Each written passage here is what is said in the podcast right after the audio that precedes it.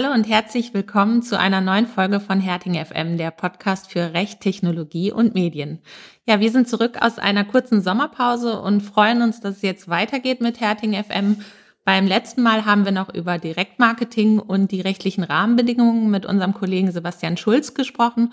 Und heute verlassen wir mal den unmittelbaren Bereich Technologie und Medien und widmen uns mal einem Thema und auch einem Team innerhalb unserer Kanzlei, das äh, bisher ein wenig zu kurz gekommen ist in diesem Podcast und ähm, das völlig zu Unrecht. Deswegen holen wir das jetzt heute alles nach. Wir freuen uns, dass unser Kollege Philipp Schröder-Ringe aus dem Team Sport und Event zu Gast ist und mit uns über sein Steckenpferd, ähm, das Veranstaltungsrecht spricht. Ja, wir sind heute wieder mal Rika und Maja. Hallo Rika. Hallo. Äh, ja, wir sind zurück aus der Sommerpause. Maja hatte schon gesagt, ähm, der Sommer war ja vom Wetter her so ganz schön, aber ähm, irgendwie fehlte uns allen, glaube ich, dann doch was. Äh, Festivals mit Freunden, Konzerte oder auch für Maya der Besuch im Fußballstadion. Allerdings ähm, ja. musste dieses Jahr äh, leider ausbleiben. Ähm, das haben nicht nur wir vermisst, das haben auch Künstler äh, natürlich äh, ganz schmerzlich vermisst. Ähm, ja, deshalb äh, hallo Philipp. Äh, mit dir machen wir heute mal eine Bestandsaufnahme ähm, zur Veranstaltungsbranche, wie geht's der Branche und was, äh, wie, wie geht es weiter vor allem, das ist, brennt uns ja allen äh, auf der Seele, wann können wir wieder feiern. In den News geht es aber vorher um äh, eine Ankündigung des Landesdatenschutzbeauftragten aus Baden-Württemberg, ähm, sich die Praxis der Einwilligungseinholung auf Websites mancher Zeitungsverlage mal genauer vornehmen zu wollen ähm, und die äh, Anerkennung des Grundrechts auf Datenschutz für juristische Personen in Österreich. In unserer Rubrik Kurios und Kontrovers sprechen wir heute über das Vorgehen mancher Abmahnverbände und Abmahnungen im E-Commerce generell und fragen uns, was ist noch dran am Erfolgsmodell Abmahnung.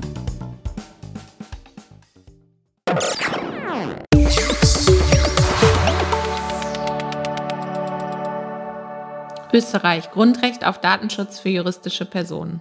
Die DSGVO schützt personenbezogene Daten natürlicher Personen. Nicht vom Schutzbereich umfasst sind juristische Personen, also zum Beispiel Unternehmen. Doch auch für Unternehmen kann die Veröffentlichung von Informationen unangenehme Folgen haben und nicht erwünscht sein. Trotzdem gibt es auf europäischer und häufig auch auf nationaler Ebene keine vergleichbare Bestimmung für Daten juristischer Personen. Anders allerdings in Österreich. Dort wird schon seit längerer Zeit auf Verfassungsebene nicht nur der natürlichen Person, sondern auch der juristischen ein Grundrecht auf Datenschutz eingeräumt. Allerdings wurde das österreichische Datenschutzgesetz erst kürzlich novelliert und die juristischen Personen wieder explizit aus dem Anwendungsbereich herausgenommen. Die österreichische Datenschutzbehörde musste sich nun mit der Frage auseinandersetzen, ob ein Unternehmen eine Beschwerde geltend machen durfte. Das Unternehmen sah sich durch rechtswidrige Erhebung, Verarbeitung und Offenlegung ihrer Daten durch das Bundesamt für Sicherheit im Gesundheitswesen in ihrem Recht auf Geheimhaltung verletzt. Die Datenschutzbehörde bejahte die Beschwerdebefugnis des Unternehmens, lehnte die Beschwerde aber in der Sache als unbegründet ab. Dadurch konnte jetzt Klarheit darüber erzielt werden, dass in Österreich nach wie vor ein Grundrecht auf Datenschutz für juristische Personen besteht. Bei Datenverarbeitung in Österreich oder bezüglich österreichischer Unternehmen müssen also auch deren Daten berücksichtigt werden. Ausführlich zusammengefasst hat das Thema unser österreichischer Kollege Dr. Claudio Arturo nachzulesen auf unserer Website. Landesarbeitsgericht Berlin-Brandenburg. Zeiterfassungssystem mittels Fingerabdruck nur mit expliziter Arbeitnehmereinwilligung. Immer mehr Unternehmen nutzen digitale Zeiterfassungssysteme und verbannen die klassische Stempeluhr aus ihrem Unternehmen. Die digitale Zeiterfassung, etwa durch Transponder, Chip und Magnetstreifenkarten, reduziert vor allem den Aufwand, die Arbeitsstunden zu erfassen. Datenschutzrechtlich problematisch ist die immer mehr an Beliebtheit gewinnende Zeiterfassung unter Verwendung eines Fingerabdrucks oder Iris-Scans. Diese biometrischen Daten sind besondere Kategorien personenbezogener Daten im Sinne von Artikel 9 Absatz 1 Datenschutzgrundverordnung, deren Verarbeitung grundsätzlich verboten ist und nur in Ausnahmefällen und unter besonderen Voraussetzungen zulässig ist. Das Arbeitsgericht Berlin hatte letztes Jahr entschieden, dass die Arbeitszeiterfassung durch ein Zeiterfassungssystem mittels Fingerprint nicht erforderlich im Sinne von 26 Absatz 1 Bundesdatenschutzgesetz und damit ohne Einwilligung der betroffenen Person nicht zulässig sei. Hintergrund war eine Klage eines Arbeitnehmers gegen seinen Arbeitgeber auf Entfernung mehrerer Abmahnungen aus seiner Personalakte. Der Arbeitnehmer hatte sich geweigert, ein Zeiterfassungssystem mit Fingerabdruckerkennung zu nutzen und keine Einwilligung erteilt. Auch eine Kollektivvereinbarung lag nicht vor. Sein Arbeitgeber hatte ihn wegen dieser Weigerung mehrmals abgemahnt. Der Arbeitgeber hatte gegen das Urteil Berufung eingelegt. Das Landesarbeitsgericht Berlin-Brandenburg entschied nun auch in zweiter Instanz, dass ein biometrisches Zeiterfassungssystem in aller Regel nicht erforderlich im datenschutzrechtlichen Sinne sei und wies die Berufung ab. Grundsätzlich ist es denkbar, die Verarbeitung biometrischer Daten einzuführen und auf eine datenschutzrechtliche Einwilligung zu stützen. In dem konkreten Fall war eine solche Einwilligung aber nicht eingeholt worden. Das Risiko, dass die Einwilligung jederzeit widerrufen werden kann, bleibt aber. Insofern sollten Unternehmen abwägen, ob die Zeiterfassung mittels biometrischer Daten praktisch umsetzbar ist. Bereits im letzten Jahr hatte die Bayerische Aufsichtsbehörde für Datenschutz eine große Datenschutzprüfung im Online-Bereich angekündigt. Schwerpunkt dabei der Einsatz von Tracking-Technologien. Zwischenzeitlich, darüber hatten wir in unserem Cookie-Spezial berichtet, haben die Gerichte hier die Anforderungen an den Einsatz von Cookies und Tracking-Technologien konkretisiert. Dennoch geben, so die Aufsichtsbehörde Baden-Württemberg jetzt Nutzerinnen auch heute noch viel zu selten eine freiwillige und tatsächlich informierte Einwilligung ab. Der Landesbeauftragte für Datenschutz und Informationsfreiheit aus Baden-Württemberg kündigt deshalb an, zeitgleich mit anderen deutschen Aufsichtsbehörden in einem groß angelegten Verfahren Online-Angebote auf eine rechtskonforme Einbindung von Tracking-Technologien prüfen zu wollen. Diese Prüfung wurde länderübergreifend zu der Landesbeauftragte vorbereitet und wird in enger Zusammenarbeit äh, aller Landesdatenschutzbehörden durchgeführt. Gegenstand dieser Prüfung sollen in einem ersten Schritt die Internetpräsenzen von Medienunternehmen sein, weil diese Tracking-Dienste nicht nur besonders häufig, sondern auch in besonders großem Umfang auf ihren Websites einsetzen. Die Veranstaltungsbranche gehört wie Künstlerinnen und Künstler und Kulturstätten selbst zu den am härtesten von den Corona-Maßnahmen betroffenen Branchen. Äh, noch vor dem Lockdown, also schon am 8. März, sprach der Gesundheitsminister Spahn die Empfehlung aus, Großveranstaltungen abzusagen. Und bald folgten dann die Corona-Verordnung und ein bundesweites Verbot von Großveranstaltungen, das zunächst bis zum 31. August galt und jetzt bis zum 31. Dezember verlängert wurde. Ja, es ist noch viel unklar in diesem Bereich und gerade Veranstalterinnen und Veranstalter fragen sich natürlich, was bedeutet jetzt ähm, das alles für mich? Was sind überhaupt Großveranstaltungen? Falle ich da drunter? Was bedeutet diese Verlängerung? Was ist erlaubt, was nicht? Und äh, wie schon angekündigt, sprechen wir darüber heute mit unserem Kollegen Philipp Schröder-Ringe. Hallo Philipp. Hallo zusammen. Ähm, ja, Philipp ist unser Experte im Bereich Veranstaltungsrecht und hat hoffentlich ähm, alle Antworten auf die Fragen, die ich gerade schon aufgeworfen habe. Ähm, Philipp, ähm, Deswegen, wir steigen einfach direkt ein. Ähm, ja, was ist denn gerade eigentlich erlaubt und was nicht? Wie sieht die Lage aus in Deutschland? Ja, schwierig. Ja, gut, äh, guter Einwand. Die Lage in Deutschland. Ähm, ja, wir haben jetzt in Berlin eine neue Corona-Verordnung bekommen. Hast ja schon gesagt, damit wurde darauf reagiert, auf die Absprachen zwischen der Kanzlerin und den Ministerpräsidenten, Großveranstaltungen bis zum Ende des Jahres zu verbieten. In Berlin hat sich eigentlich nichts verändert. Der bestehende Zustand wurde verlängert bis zum Ende des Jahres. Das heißt, Open-Air-Veranstaltungen mit bis zu 5000 Personen sind zulässig. Indoor-Veranstaltungen werden jetzt sukzessive erhöht. Ähm, zum Oktober dann auch auf 1000 Personen drin. Das Problem ist natürlich, dass es in Brandenburg ähm, dann schon wieder ganz anders aussieht. Da sind Großveranstaltungen ähm, bei 1000 Personen ähm, angesetzt. Mehr geht nicht. Und in anderen Bundesländern ist es ein Flickenteppich. Da weiß ich auch nicht genau, wie, wie es da weitergeht, also wo die da hinkommen. Also es sind teilweise 250, manchmal sind 750 Personen. Dann gibt's natürlich immer noch so Hotspots geschehen. Wir haben zum Beispiel gerade auch ähm, Probleme in Wiesbaden. Da wurden dann einfach mal die Kapazitäten, die maximal auf 50 runtergesetzt. Ja, und das ist, glaube ich, auch eines der Probleme oder, oder eine, ein Punkt, der übersehen wird, dass für die Beurteilung dieser Branche. Also ich spreche jetzt von der Veranstaltungs-, Konzert- und Musikbranche in diesem Fall. Also die äh, Konzertveranstalter vor Ort, aber auch die Tourneeveranstalter, die Venue-Betreiber, ähm, die schauen natürlich auf die deutschlandweite Problematik. Also es bringt nichts, selbst für den Fall, dass man in Berlin mal Veranstaltungen machen könnte mit mehreren Personen, ähm, kommt ja kein Künstler und äh, hm. für ein Konzert mit dem ganzen Tross ähm, hier hin. Also das äh, lohnt sich dann eigentlich nicht. Also man braucht deutschlandweite Planungssicherheit, man braucht ähm, deutschlandweit die Möglichkeit, Konzerte veranstalten zu können, um überhaupt eine Deutschlandtournee zu starten. Aber eine Deutschlandtournee alleine ist es ja meist auch nicht. Ja, dann mhm. ist es der Dachraum oder es ist europaweit und ja, die Zustände, die wir jetzt gerade in anderen Ländern haben, äh, teilweise mit wieder Lockdowns und Reisewarnungen, äh, kennt ihr ja auch, kennen wir alle. Also insgesamt mhm. ein sehr, sehr schwieriges, ähm, schwer überschaubares Umfeld. Mhm. Ja, unser lieber Föderalismus, ne? ja, äh, bemerkbar. Absolut, ähm, ja. Jetzt, äh, das Maya hat es ja eben schon gesagt, irgendwie ging das recht früh los mit einer Empfehlung, Veranstaltungen zu verbieten, dann, ähm, dann quasi ein Großveranstaltungsverbot. Ähm, wir haben jetzt ein halbes Jahr quasi Herausforderung für die, für die Veranstaltungsbranche. Vielleicht kannst du mal so ein bisschen Revue passieren lassen, was eigentlich die Beratungsschwerpunkte mhm. ähm, mit Blick auf Veranstalter in den letzten sechs Monaten in deiner Praxis so war. Mhm. Ja, stimmt. Ein halbes Jahr. Ne? Also wenn man das mal Revue passieren lässt, war es eigentlich einerseits ziemlich langes Jahr und zäh, aber irgendwie ist es dann auch doch so total vorbeigerauscht und man hat sich ja an den Zustand ja, so ein bisschen auch gewöhnt. Ja. Aber wenn man zurückdenkt, ähm, Anfang März, kann mich erinnern, das letzte Konzert war irgendwie Max Herre hier um die Ecke im Friedrichstadtpalast. ähm, dann war ich noch bei Union, ähm, ohne dass ich jetzt mich irgendwie fantypisch outen wollte. Das machen ähm, die in einem anderen Podcast. Das ist der andere Podcast, genau, da muss man dann aufpassen, was man sagt. Nee, ich war noch beim Union gegen Wolfsburg. Dann, ihr habt es ja schon gesagt, kam der große Lockdown.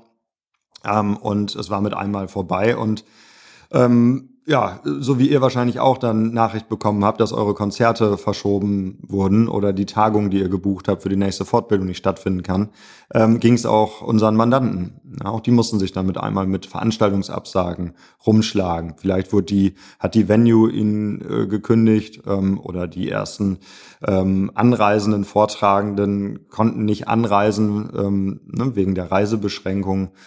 Ähm, der Caterer wollte gerne sein Essen liefern für eine Veranstaltung, die es gar nicht mehr gab. Und ähm, damit ging es eigentlich los. Also es war sehr, sehr viel erste Hilfe, die wir leisten mussten bei den ganzen Fragen, ähm, die da ähm, im Raum stand, rund um die Verabs Verab äh, Absage oder Verschiebung, Verabsagung könnte man auch sagen, dann einfach, ja. Rund um die Verabsagung ähm, ja, ging es dann weiter, dass dann unsere Mandanten gemerkt haben, so, oh je, wir haben ja gar keine vertraglichen Regelungen, die solche Fälle vernünftig abbilden. Ja, und dann muss man sich auch überlegen, wenn neue Verträge geschlossen werden vor dem Hintergrund der Unsicherheit. Ich meine, am Anfang im März gingen wir noch davon aus, dass wir das vielleicht in vier Wochen überstanden haben könnten. Ja, trotzdem mussten dann die Verträge angepasst werden. Ja, das war dann so unsere sommerliche Arbeit. Und dann ähm, kamen die Streitigkeiten aus äh, Anfang März, April, Mai, ähm, kommen jetzt wieder, weil wir die Gerichtsverfahren haben. Und jetzt geht es eben um die ähm, spannenden Fragen. Welche Folgen hat denn diese Pandemie, die ähm, immer wieder angesprochene höhere Gewalt ähm, für das ähm, einzelne Vertragsverhältnis? Wer muss denn eigentlich bezahlen? Reicht's, wenn der Caterer sein Essen ähm, irgendwo hinstellen könnte? Oder ähm, geht's da, ja, also muss man mhm. im Einzelfall gucken, was, was wurde denn da eigentlich geschuldet, ähm, konnten Veranstaltungen durchgeführt werden, wer kriegt Geld von wem, muss man sich das teilen, ähm, gibt es eine vernünftige, einvernehmliche Lösung, ja, weil am Ende sitzen ja alle ähm, Veranstalter und alle irgendwo mit im selben Boot. Ja, das sind, hört ja nicht auf bei den Veranstaltern, sondern die Veranstalter brauchen natürlich auch ihr Personal, die brauchen ihre Caterer, die müssen äh, sehen, dass sie ihre Künstler haben, dass wenn es denn wieder losgeht, ähm, dann auch alle bereit sind und alle noch irgendwo ähm, überlebt haben, wirtschaftlich betrachtet. Hm. Ja, wir haben ja äh, unseren Podcast auch quasi ähm, ähm, zum Lockdown gestartet und damals ja auch in unserer ersten Folge ähm, über den Veranstaltungslockdown, nenne ich das jetzt mal, gesprochen und ähm, äh, darüber gesprochen, ähm, ja, was das jetzt eigentlich rechtlich alles bedeutet. Und da war es eben genau so, dass am Anfang ging es eher so darum, ist was abgesagt worden, kriege ich mein Geld zurück etc. Und äh, ja, die Fragen haben sich natürlich weiterentwickelt. Ähm, Vielleicht, wenn wir auch da noch mal ein bisschen Revue passieren lassen, was gab es denn ähm, für, für Maßnahmen, diese Branche zu retten? Ähm, und ja, wie geht's den Veranstaltern jetzt eigentlich? Kann man das so pauschal beantworten? Also die Frage, die letzte, wie es denen geht, es geht, glaube ich, ganz einfach und schnell mit einem schlecht. sehr, sehr, sehr schlecht. ja. ja. Also ich glaube, viele haben sich jetzt eingeigelt, ähm, Kosten so weit wie es geht runtergefahren, die Mitarbeiter in Kurzarbeit geschickt ähm, und ähm, ja, sie hoffen, ähm, einerseits finanzielle Unterstützung zu bekommen. Da gab es ja auch sehr viele ähm, verschiedene Projekte, die aber auch noch längst nicht alle erreicht haben. Ähm, und dann wünschen sich natürlich eine Perspektive, um dann ähm, weitermachen zu können. Ähm, Planungssicherheit. Ja. Also für größere Konzerte, ein halbes Jahr Vorlauf ähm, braucht man mindestens.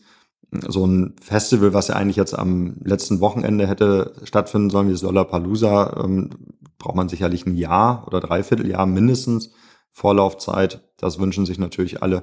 Ähm, ja, und von den Sachen, die, also wir hatten im Vorhinein ja auch mal kurz gesprochen, was sind denn die Sachen, die wirklich gut funktioniert haben.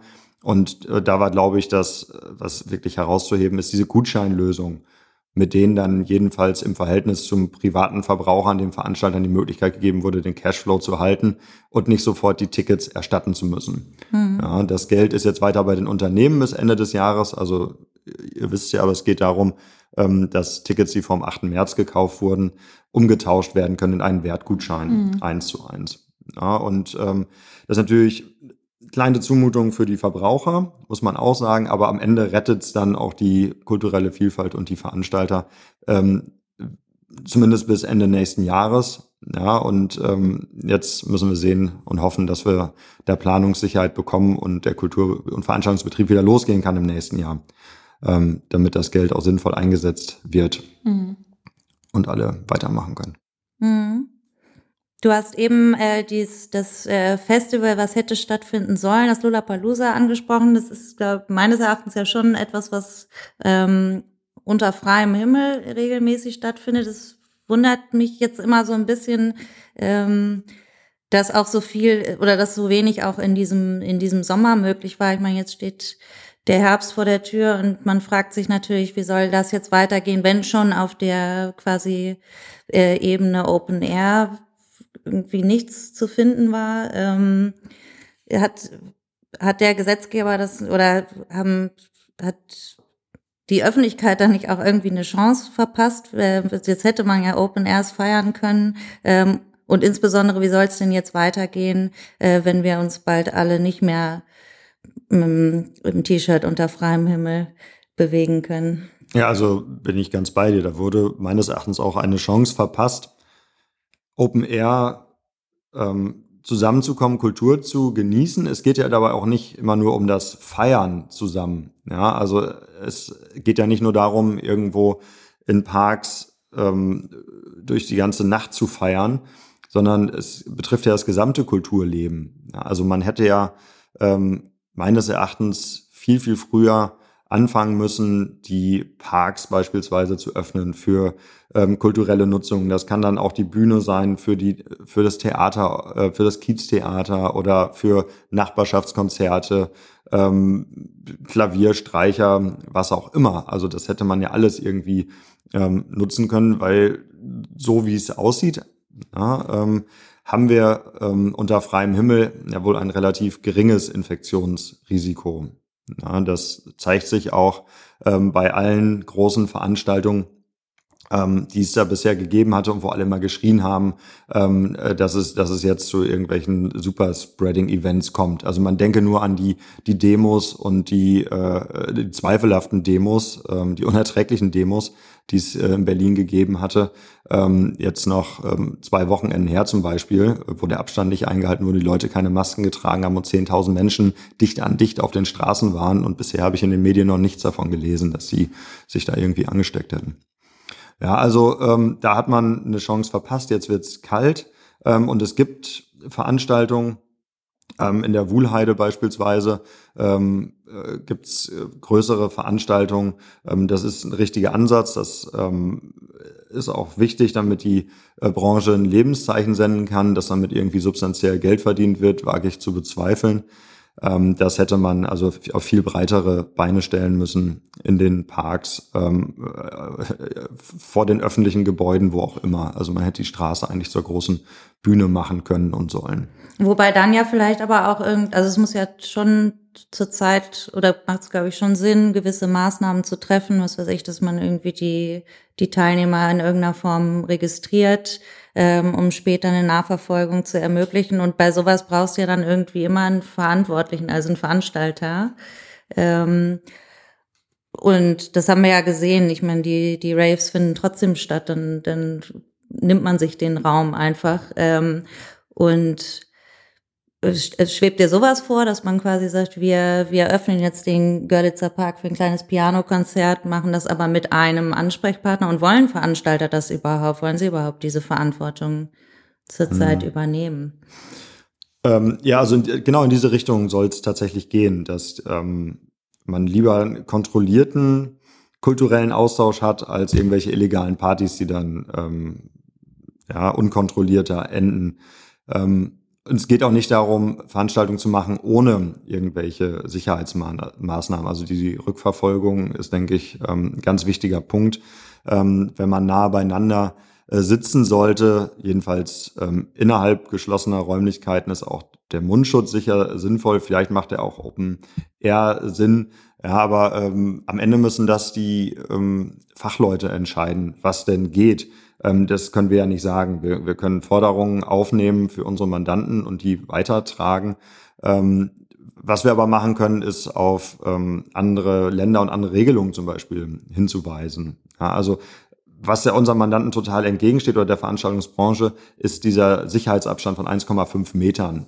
Der wird ja in Deutschland wie der heilige Gral mhm. ähm, vor, vor allen Maßnahmen hergetragen. Das Bundesverfassungsgericht hat ja noch in der Abwägung mit der Versammlungsfreiheit ähm, vor knapp zwei Wochen nicht mal geurteilt, dass äh, wenn bei einer ähm, Versammlung der Abstand nicht eingehalten werden kann, ähm, zu befürchten ist, äh, dass es zu einem erhöhten Infektionsgeschehen kommen könnte. Und deswegen wurde eine Versammlung äh, oder ein Zeltlager ja, ähm, untersagt in Berlin. Diese 1,5 Meter äh, Open Air möchte ich wirklich ähm, mal mit Blick auf die Veranstaltung, über die wir ja schon gesprochen haben, in Frage stellen. Ähm, und und auch gleichzeitig die Frage stellen, sind die in anderen Ländern denn auf einem totalen Holzweg? Ja, also in der Schweiz gibt's auch Großveranstaltungen. Ähm, da, da geht auch der Profiligenbetrieb wieder los. Ähm, da werden die Hallen ähm, nicht voll gemacht. Regel ist so bis zu zwei Dritteln. Mhm. Ja, aber ähm, ohne diesen Mindestabstand. Ja, ähm, in Italien, ähm, und da zeigt sich diese Willkürlichkeit, äh, wo ich jetzt äh, im Urlaub gewesen bin, für ein paar Tage, da war ein Meter der Abstand, der vorgegeben wurde. Ja, also warum es bei uns diese anderthalb Meter? Wo, wo kommt das her und was soll das bringen? Ja, und dann muss man auch im Einzelfall schauen. Open Air haben wir ja schon drüber gesprochen. Also dann ähm, haben wir ja ausreichend Verwirbelung und die Wahrscheinlichkeit, dass es zu einem Superspreading-Event kommt oder überhaupt jemand wen anders ansteckt, ist ja deutlich geringer als in einer ähm, geschlossenen Blase. Ähm, und da zähle ich dann auch den öffentlichen Personennahverkehr zu, mhm. also den, den ICE oder den Flieger. Ja, ähm, wo es aber auch ähm, nach allen Abwägungen für machbar erklärt wird. Und auch da habe ich noch nie von Superspreading-Events gehört, in Zügen oder in Flugzeugen. Ja, und deswegen gibt's ja auch von der Charité gewichtige Stimmen, die sagen, macht doch den Kulturbetrieb wieder auf ähm, und macht die Häuser voll und dann sollen alle einen Mundschutz tragen. Ja, jedenfalls bei den klassischen und bei den Theaterkonzerten, wo auch die Interaktion der Zuschauer nicht gegeben ist. Und ich glaube, da muss man dann auch schauen, ähm, was haben wir da eigentlich ähm, für eine Zuschauerschaft? Stehen die, sitzen die, klatschen die, grölen die? Sind wir im Stadion? Sind wir in einem Klassikkonzert?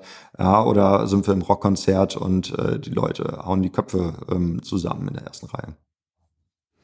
Äh, ja, Philipp, das war ja schon ein ähm, ja, ähm, vehementes äh, Plädoyer für, für die Abschaffung des 1,5 äh, Meter Abstandes, jedenfalls in gewissen äh, Situationen.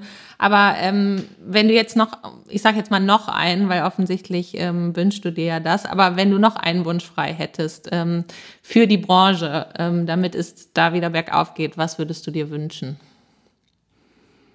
Also die 1,5 Meter sind tatsächlich ähm, so das, was uns am meisten umtreibt. Aber wenn ich mir noch etwas wünschen könnte für die ganze Branche, dann ist es wohl ähm, Zuversicht und Vertrauen. Also weil ähm, selbst wenn die rechtlichen Rahmenbedingungen wieder gerade gerückt werden, ähm, heißt das ja noch nicht, dass die Leute auch dann wieder in die Konzerte, hm. ins Kino, ähm, ins Theater oder in die Clubs rennen. Die müssen ja erstmal wieder Vertrauen ähm, schaff, also Vertrauen Absolut, bekommen. Ja. ja, und um dieses Vertrauen zu bekommen, brauchen wir aber auch eine sachliche Auseinandersetzung mit dem Thema. Und da verbietet sich jede Panikmache. Und das würde ich mir tatsächlich wünschen, ähm, dass jetzt auch in dem aufkommenden Wahlkampf, Bundestagswahlkampf, wir haben jetzt auch schon bald Kommunalwahlen, ähm, in größeren wichtigen Bundesländern, dass, dass diese Panikmache und diese populistischen Einschläge draußen bleiben und wir uns wieder tatsächlich anschauen, ähm, welche Infektionsgeschehen haben wir denn tatsächlich auch gehabt bei Großveranstaltungen? Mhm. Wie hoch ist das Risiko, das nüchtern zu betrachten ähm, und dann vielleicht auch mal die Sachen wieder laufen zu lassen? Ich habe so ein ganz tolles äh, Projekt gesehen von der Universität Halle, weiß nicht, ob du dir das ähm, angeschaut hast, ähm, wo die drei Konstellationen von Großveranstaltungen getestet haben mit lauter Freiwilligen.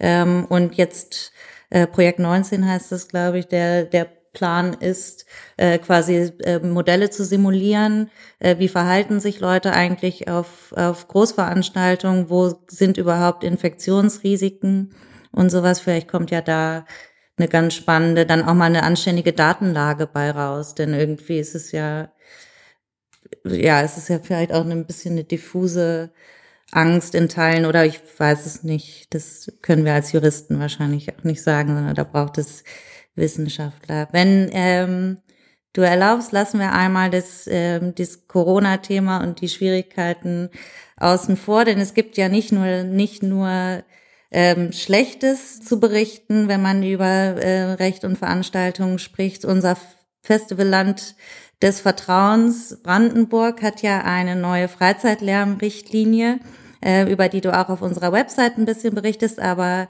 erzähl uns doch gerne auch nochmal hier, was das eigentlich bedeutet. Ja, also das ist auf jeden Fall ein schöner Ausblick, der uns da gegeben wird auf die Möglichkeiten, die Brandenburg jetzt hat. Also Brandenburg hat sich ja ähm, vollkommen zu Recht auch ähm, jetzt darauf besonnen, dass es dort viele Festivals gibt. Das ist, es gibt unfassbar viel Platz, es wunderbare Landschaften, viele Seen. Ähm, und ähm, ja, äh, tolle und viele Kreative. Wo die, hast du Sommerurlaub gemacht? in Brandenburg natürlich. ja, Urlaub kann man da auch großartig machen. Ähm, und ähm, ja, die rechtlichen Rahmenbedingungen ähm, passten einfach nicht mehr zu dem tatsächlichen Geschehen. Also es gibt mehr ähm, Festivals und natürlich gibt's immer Konflikte auch mit den Anwohnern. Und ähm, um die ähm, diesen Interessenausgleich, der ja auch ganz wichtig ist zwischen den Veranstaltenden und den Anwohnern in einen neuen Ausgleich zu bringen, ähm, gibt es jetzt kein starres Gesetz oder ein Veranstaltung, kein Veranstaltungsgesetz, sondern ähm, emissionsschutzrechtliche Fragen, ähm, also die äh, Genehmigung, Tonwiedergabegeräte laut zu machen, Musik abzuspielen, die bestimmt sich dann in Brandenburg nach der Freizeitlärm-Richtlinie. Und hier wurde dann eben ein ziemlich altes Modell von 96 ähm, war es, glaube ich, wurde jetzt ähm, ersetzt durch eine neue Fassung. Und diese neue Fassung, ähm, an deren Entstehen ähm, ich auch ein bisschen mitarbeiten durfte, in einem sehr konstruktiven Prozess auch mit, der, mit den ähm, Vertretern des Landes Brandenburgs, ähm, hat eigentlich zwei wesentliche Verbesserungen. Ähm, die erste ist, dass es lauter werden darf. Vorher war wirklich bei 70 Dezibel Schluss. Ja, und wenn man ziemlich nah an einem Festival wohnt, dann ist man da relativ schnell. Aber auch ein, ein ähm, Dorffest ähm, oder ein Stadtteilfest ähm, mit Anwohnern ist schnell bei diesen 70 dB. Da darf man jetzt drüber kommen, das ist sehr, sehr gut. Und ähm, die Anzahl der Veranstaltungen wurde wesentlich erhöht. Ja, also jetzt ähm, statt bisher 10 ähm, dürfen jetzt zehn und noch acht mit einer etwas größeren Bedeutung dürfen ähm, da noch draufgesetzt werden. Und ähm, was richtig gut ist, ähm, die Zählweise dieser 18 Veranstaltungen ähm, ist auch sehr veranstalterfreundlich. Also alles in allem, es darf äh, länger und lauter gefeiert werden. ähm, Dürfte. Äh, dürfte, genau, wenn, wenn denn ähm, das erste Thema äh, Corona sich ein bisschen verflüchtet und wir wieder zum Open-Air-Geschäft äh, wieder zurückkommen. Ähm, ja. Und ansonsten hat diese Freizeitlärmrichtlinie ähm, auch noch ein paar Maßgaben für die Veranstalter selbst. Also die wissen jetzt auch ein bisschen besser, worauf sie sich ähm, einlassen äh, können und müssen mit Einpegelungen, Schallgutachten, Ansprechpartner und so weiter und so fort. Mhm. Ja, äh, vielen Dank, Philipp. Ich äh, mache hier jetzt einfach mal einen Punkt, weil man ja auch äh, aufhören soll, wenn es am schönsten ist. Und das sind ja äh, schöne Aussichten, wenn wir denn irgendwann wieder äh, feiern gehen können und auf Konzerte gehen können, etc. Ähm, ja, ich glaube, zu dem ähm, Corona-Thema und den Veranstaltungen, da bleibt uns nur, wie du schon gesagt hast, zu hoffen, ähm, dass die Branche das trotz allem gut übersteht und vor allen Dingen auch ähm, die Besucher, wenn denn die Möglichkeit äh, da ist, ähm, dann auch das Vertrauen haben, ähm, die Branche wieder zu unterstützen. Ähm, genau. Vielen Dank, Philipp. Schön, dass du da warst. Ja, danke. Also genau bei dem ähm, fällt mir gerade noch was an. Also Sachen Vertrauen. Ich war vor ähm, ähm, ein paar Wochen auf einem Festival, als es aufgebaut wurde, auf einem Flughafen in Werneuchen, ähm, das Aware Festival.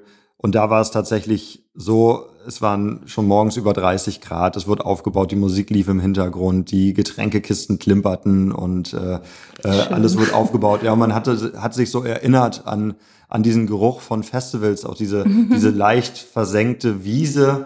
Ja, stattdessen ist so mein Geruch des Sommers eher das Desinfektionsmittel. Ja, ja. ja sondern das, das, das war wirklich so, so toll. Und ich dachte, oh, ich, ich bleibe am liebsten gleich hier, hatte leider noch andere Termine, muss wieder zurück nach Berlin. Und, und obwohl die wirklich alles toll gemacht haben, super Hygienekonzept mit Abstandsregeln und über 70 Freiwilligen, die diese Regeln auch überwachen ähm, vor Ort, ähm, haben die Leute noch nicht das Vertrauen gehabt und diese Veranstaltung war nicht ausverkauft. Ja, jedenfalls am ersten Tag ähm, wurden von den ähm, Tickets äh, nicht alle möglichen verkauft. Ja, und das ist, ist einfach schade. Und äh, deswegen, Leute, geht raus, wenn es die Möglichkeit wieder gibt, bitte. Ja, insbesondere wenn sich Veranstalter dann auch wirklich Gedanken um so ein Hygienekonzept und sowas machen, dann geht doch lieber auf sowas als auf den illegalen Rave. Sagt die Genau.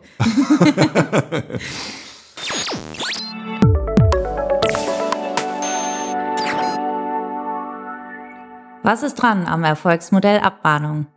Der Versandhandel in Deutschland wächst nicht erst seit äh, Corona. Äh, mit diesem Zuwachs wächst aber auch, so beklagt die Branche, äh, die Zahl der Abmahnungen gegen E-Commerce-Unternehmen. Besonders hart trifft das kleine Online-Händler und Existenzgründer, für die eine Abmahnung ganz schnell auch existenzbedrohende Ausmaße annehmen kann. Aber auch den Großen sind Abmahnungen zunehmend ein Dorn im Auge. Der Vorwurf geht insbesondere dahin, dass Anzahl und Komplex Komplexität der Vorschriften, die man äh, beim Online-Auftritt zu beachten hat, so weit zunimmt, dass man eigentlich fast nur noch Fehler machen kann. Ähm, und maschinell gibt es natürlich Möglichkeiten, diese Fehler dann auch schnell aufzuspüren und massenhaft äh, abzumahnen. Das schafft einen gewissen Anreiz für ein Geschäftsmodell, was ähm, teilweise auch als Miss bräuchlich bezeichnet wird. Weiß ich gar nicht, ob das äh, zwingend immer so der Fall sein muss. Deshalb fragen wir uns heute in Kurios und Kontrovers, was ist noch dran am Erfolgsmodell Abmahnung? Philipp, was meinst du dazu? Also ich glaube, Abmahnungen haben durchaus eine Daseinsberechtigung, weil die Idee auch des UWGs, ähm, Streitigkeiten nicht direkt zum Gericht zu bringen, sondern erstmal außergerichtlich unter Kaufleuten, ähm, Schrägstrich Gentlemen, einvernehmlich zu klären, den anderen auf sein Fehlverhalten hinzuweisen, ähm, der das dann entweder akzeptiert oder auch nicht und dann die ähm, im Vergleich zum Gerichtsverfahren überschaubaren Kosten übernimmt, finde ich ein super System. Das sollte auch so beibehalten werden, um einen funktionierenden und guten Wettbewerb auch am Leben zu halten. Ja, und ähm, wenn man da auch nochmal auf die Ziele guckt, also ähm, ja, dadurch quasi fairen Wettbewerb und auch ähm, zumindest äh, mittelbar Verbraucherschutz zu gewährleisten, dann sind das ja auch erstmal sage ich mal, noble Ziele, die äh, Absolut, äh, genau. genau. die ihre Berechtigung haben. Und äh, Rika, du hattest es in deiner in äh, oder eingangs ja schon erwähnt, ähm, was ja auch vor allem beklagt wird, ist ähm, quasi die Masse an Vorschriften und die Abmahnung ist ja dann quasi auch eher eine Reaktion darauf, also dass man dann irgendeine dieser Vorschriften, die im E-Commerce äh, gelten, nicht einhält. Ähm, ja, also vielleicht äh, ist das, äh, ist die Abmahnung gar nicht das Problem, sondern die Menge an, an Regeln.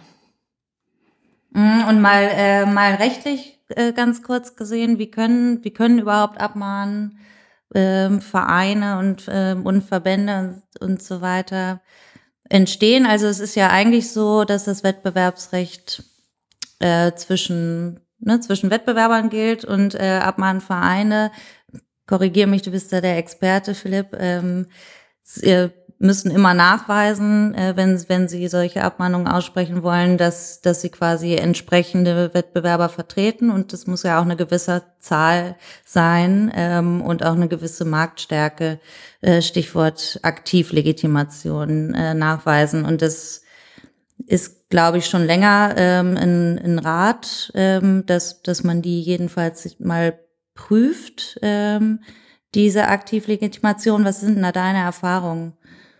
Liegt, hm. die, äh, liegt die regelmäßig vor oder? Ja, das ist eine spannende Frage, mit der wir vermehrt zu tun haben in letzter Zeit. Bevor wir da darauf zu sprechen kommen, ähm, nochmal ganz kurz bei Maya anhaken, einhakend, äh, die vielen Regelungen, die es da gibt. Also ähm, aus der äh, Tätigkeit im Team E-Commerce, und der viele Jahre gemacht habe, haben wir mal grob überschlagen 200 abmahnfähige Positionen pro kleinen Shop schon ähm, identifiziert.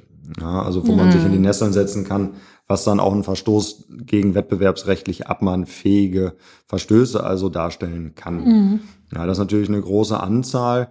Ähm, da muss man aber auch sagen, es macht schon Sinn, wenn sich alle an die Regeln halten und wir einen Datenschutz haben. Und der Hinweis darauf, das ist jetzt aber rechtsmissbräuchlich, weil das ist ja auf Deutsch eine Pillepalle Abmahnung, weil ich jetzt irgendwie vergessen habe, den Vertreter im Impressum anzugeben oder eine Telefonnummer hier oder ähm, im Widerrufsrecht ähm, mal von einem Monat, mal von 30 Tagen spreche oder ähnliches, kommt natürlich schnell. Mhm.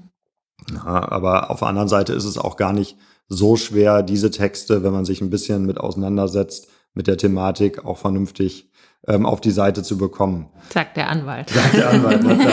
Ja, der das viele Jahre lang gemacht hat. genau. Also nach zehn Jahren in dem Bereich kann man sagen, das ist gar nicht so schwer. Jetzt bauen ähm, wir den Shop fast rechtssicher. Genau, ja.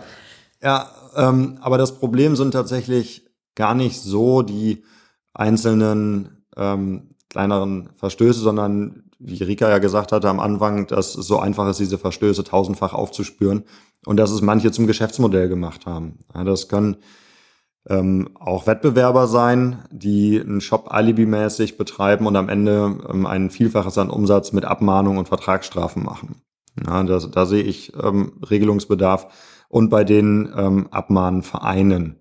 Ja, also das sind eben rechtsfähige ähm, Vereine, ähm, also dann, dann auch Verbände und die müssen sich eben äh, dem Schutz des Wettbewerbs zugunsten ihrer Mitglieder verschrieben haben. Ja, und ähm, um aktiv legitimiert zu sein, brauchen sie eben, so heißt es in Paragraph 8 Absatz 3 Nummer 2 UWG, ähm, eine erhebliche Zahl von Unternehmern, die eben Waren oder Dienstleistungen gleicher oder verwandter Art auf demselben Markt anbieten. Und da kann man sich trefflich streiten. Ja, da gibt es auch ziemlich viele ähm, unterschiedliche Gerichtsentscheidungen. Hm. Mhm. Ja, eine, ähm, eine große Errungenschaft hier aus unserem Hause, äh, will ich dabei nochmal erwähnen. Ähm, das Thema Aktivlegitimation ist ja immer quasi nur auf erster Ebene ähm, eine Frage. Wenn ich eine Abmahnung bekomme, ähm, so stets der anwaltliche Rat immer erstmal prüfen, darf derjenige, insbesondere wenn es sich um einen Verband handelt, darf der überhaupt einen Unterlassungsanspruch geltend machen, sprich verfügt er über diese Voraussetzungen. Ähm, wenn die Unterlassungserklärung dann abgegeben ist, ähm, spielt dieses Thema Aktivlegitimation ja eigentlich in, im Rechtsstreit kein, keine Rolle mehr, weil der Anspruch dann unmittelbar aus der Unterlassungserklärung folgt. Und so ist ja auch ganz oft die Masche, ähm, dass nämlich 50 Prozent äh, der, der Abgemahnten sich vielleicht nicht genug auskennen und vor Schreck erstmal diese Unterlassungserklärung unterzeichnen und dann ganz schnell abgemahnt werden. Ähm, und äh, da haben wir hier einen ganz interessanten Rechtsstreit äh, gehabt, ähm, dass, äh, dass dann quasi im Nachhinein äh, mit unserem Mandanten diese Unterlassungserklärung angefochten haben mit der Begründung, dass die Aktivlegitimation nicht vorlag, beziehungsweise dass die ganze Aufmachung dieses ursprünglichen Abmahnschreibens eigentlich dahin gehen sollte, den Abgemahnten darüber zu täuschen, dass diese Aktivlegitimation vorliegt. Ähm, das ging die, gegen den, gegen einen der berühmtesten Verbände, der auch, glaube ich, den größt, die größte Anzahl der Abmahnungen äh, ausspricht, den, den IDO-Verband. Ähm, und das hat das Gericht erst gar nicht so interessiert, weil ja eigentlich ähm, wir hätten nachweisen müssen, dass der Anfechtungsgrund vorlag. Ähm, dann hat aber ähm, unser Mandant mal rumtelefoniert bei seinen äh, ganzen Wettbewerbern in der Größe und irgendwie rausgefunden, da will jetzt keiner Mitglied sein in diesem Verband.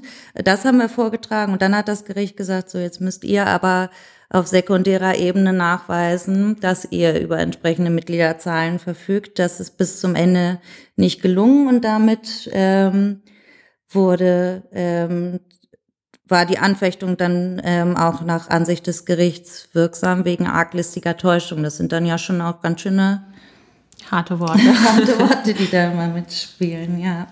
Ja, absolut. Also in, in dem Fall, ähm, das ähm, war es ja so, dass sich der, der Verband ähm, berühmt hatte, 51 Mitglieder zu haben in einem Bereich. Also da ging es wirklich um, ähm, äh, was könnte man vergleichbar nehmen? Ähm, vielleicht ähm, Spezialitäten Pralinen oder ähnliches. Ja, also überschaubares ähm, Feld an Wettbewerbern. Da war dann schon die Zahl von 51 relativ hoch gegriffen. Und ähm, ja, ähm, im Verfahren selbst hat die Gegenseite dann eben nichts äh, dazu vorgetragen und hat sich dann auch noch irgendwie auf, auf Datenschutzrecht berufen und meinte, könnte da nicht weiter vortragen und hat das Gericht dann eben gesagt, ja. Ähm, dann ähm, habt ihr eben euer, euren als unrichtig ähm, äh, bestrittenen Tatsachenvortrag, das über 51 Mitglieder verfügt, ähm, jetzt nicht belegt. Also gilt es als ähm, unwahr ja, und hat dann diese arglistige Täuschung äh, am Ende angenommen, was ein sehr ähm, schönes Urteil ist, muss ich sagen. Also wenn wir jetzt nochmal auf unsere Frage zurückkommen, ähm, äh, Philipp, du hast ja auch gesagt, ähm, du siehst das Pro Problem vorwiegend darin, dass es eben ähm, Verbände oder auch Unternehmen gibt, die dieses, diese Abmahnung quasi zum Geschäftsmodell äh, umwandeln. Ähm, es gibt ja diesen ähm, Gesetzesentwurf, ähm, äh, zur Stärkung des fairen Wettbewerbs, wo ja auch genau diese ähm, Themen aufgegriffen werden, weil ähm, ja auch der Gesetzgeber dieses Problem natürlich erkannt hat. Ähm, ist das ausreichend? Also kann, kann die Abmahnung noch ein Erfolgsmodell bleiben? Was würdest du sagen? Eine kleine Prognose vielleicht? Ja, also da, wir wissen ja noch nicht ganz so genau, wie ähm, äh, dann am Ende das Gesetz aussehen soll. Da gibt es ja verschiedene Entwürfe, die mhm. auch zirkulieren und jetzt sollte es eigentlich ähm, nach der Sommerpause ja schon ähm, weitergehen mit dem Thema. Ähm, da müssen wir uns noch ein bisschen überraschen lassen. Ich befürchte, ähm, dass unbestimmte Rechtsbegriffe mit neuen unbestimmten Rechtsbegriffen ersetzt werden. Ob man auch sich dann noch fragt, hat denn dieser Verband ähm, ausreichende Mitglieder oder im erheblichen Maße und nicht nur gelegentlich mhm. ähm, äh, nimmt er diese Interessen wahr. Ähm, was glaube ich, helfen könnte, ist den Ansatz weiter zu verfolgen, dass es ein Register gibt für diese ähm, Abmahnverbände oder Verbraucherschutzverbände. Es ist, es, also muss man auch nochmal sagen, es sind ja nicht alle so wie der, wie der IDO, die Millionenumsätze machen jedes Jahr äh, mit Abmahnungen und Vertragsstrafen, sondern viele sind ja wirklich einem ähm, ordentlichen Wettbewerb verschrieben und machen das auch ähm, ähm, unzweifelhaft oder die Mehrzahl. Aber die schwarzen Schafe in der Liste, die dort geführt werden, die müssen irgend irgendwo auch einer gewissen Überwachung mhm. ähm, unterliegen. Das heißt, es muss die Möglichkeit geben, ähm, dass dort die Informationen gesammelt werden, die ja auch frei im Netz verfügbar sind über Abmahnvereine und den, den Umsatz, den die machen, ähm, die, die schiere Anzahl an Abmahnungen, die die aussprechen, ja, und, und dann auch die zweifelhaften ähm, ähm, Vorträge zu der Anzahl der Mitglieder. Das ist etwas, was dann diese Registrierungsstelle im Zweifel auch einfach untersuchen können müsste, um sie dann ähm, aber auch diesen Verband dann rauszuschmeißen. Ja. Ja, und vor allem, wie gesagt, also so sehr mir der, der Job gefällt, äh, finde ich ja trotzdem, dass wenigstens Kleiner und Existenzgründer ähm, jetzt auch nicht bei jeder Abmahnung, die ins Haus flattert, jetzt immer ähm, zu einem Rechtsanwalt rennen müssen, der einen Stundenhonorar nimmt, wo man sich sagt, dann zahle ich vielleicht lieber ähm, erstmal diese, diese ersten Kosten, die hier geltend gemacht werden. Fände ich es auch irgendwie sinnvoll, wenn die einfach mal einsehen könnten, ähm, an einer Stelle, ich habe hier was von dem und dem Verband bekommen, ähm, ist, passt das überhaupt, darf der mich überhaupt äh, in dem Bereich abmahnen? Das ist, glaube ich, tatsächlich ganz sinnvoll. Ich bin mir nicht. Also mit so ein, ja genau, das wäre auch eine gute Idee, ein Register dann ähm, genau. der, der Branchen, in denen ähm, dann auch der, der Verein, der Verband dann tätig sein kann und darf. Ja. Genau, wovon ich jetzt, glaube ich, auch nicht so viel halte, ist davon, ähm, also vielleicht, äh, vielleicht die Vorschriften ähm, nicht, nicht vorschnell zu bagatellisieren, die dann abgemahnt werden. Ne? Also es ist am Ende ja schon, ähm, haben sie ja auch eine Daseinsberechtigung und soll ja auch ein Lauterkeitsrechtsschutz sein oder Verbraucherschutz. Ähm, ja, zusammenfassend, was ist noch dran am äh, Erfolgsmodell Abmahnung? Ich würde sagen, kam immer Susi dann. Ja, genau. Ich würde sagen, da ist noch einiges dran, aber es besteht wie immer Verbesserungsbedarf, oder? Kann man das so sagen? Schauen wir mal, was kommt. Genau.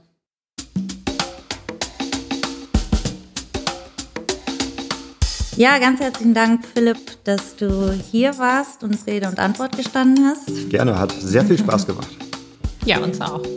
Dann bleibt uns noch der Hinweis auf ähm, unsere Website www.herting.de, bald in neuem Gewand, um hier mal ordentlich Druck äh, aufzubauen. Ähm, Ist angekommen, danke. unseren äh, Newsletter, in dem ganz viele der Themen, die wir heute besprochen haben, auch nochmal verschriftlicht sind ähm, und nachgelesen werden können. Unsere Social-Media-Kanäle natürlich und wie immer die Bitte, ähm, oder den, der Wunsch, uns auch Feedback zu diesem Podcast zu geben, über das wir uns immer sehr freuen, an podcast.herting.de. Bis zum nächsten Mal. Ciao. Tschüss.